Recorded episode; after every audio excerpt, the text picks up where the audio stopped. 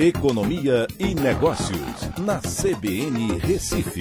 Oferecimento Cicred Recife e Seguros Unimed. Soluções em seguros e previdência complementar.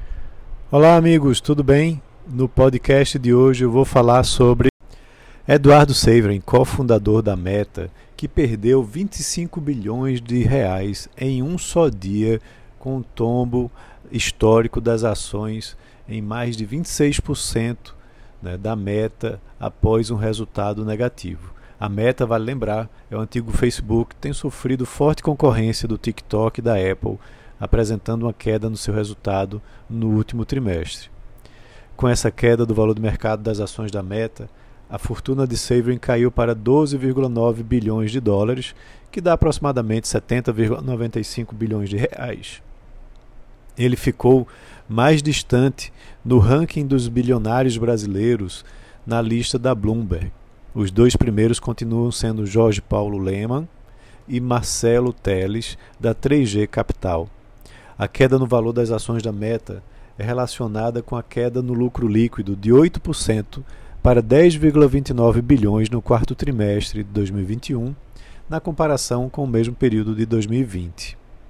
Há também dois motivos né, que, é, que são principais para explicar esse fraco desempenho: a concorrência do TikTok e as restrições da Apple com relação à propaganda.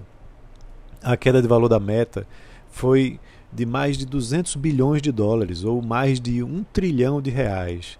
Esse valor supera o valor de mercado das três maiores empresas de, brasileiras de capital aberto, Vale, Petrobras e Itaú, juntas.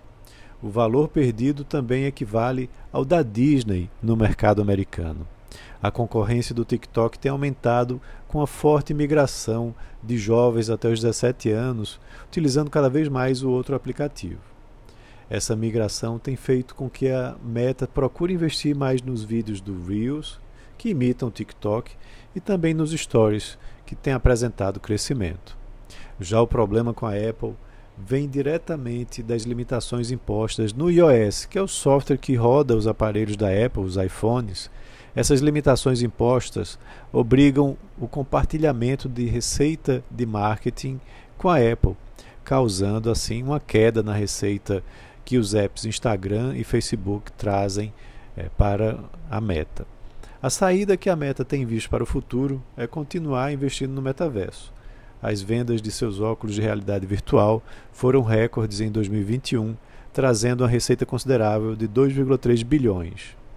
Isso em dólares, mas que ainda tem resultado em um preso, que resultaram em um prejuízo operacional de 10,2 bilhões de dólares. Então é isso, um abraço a todos e até a próxima.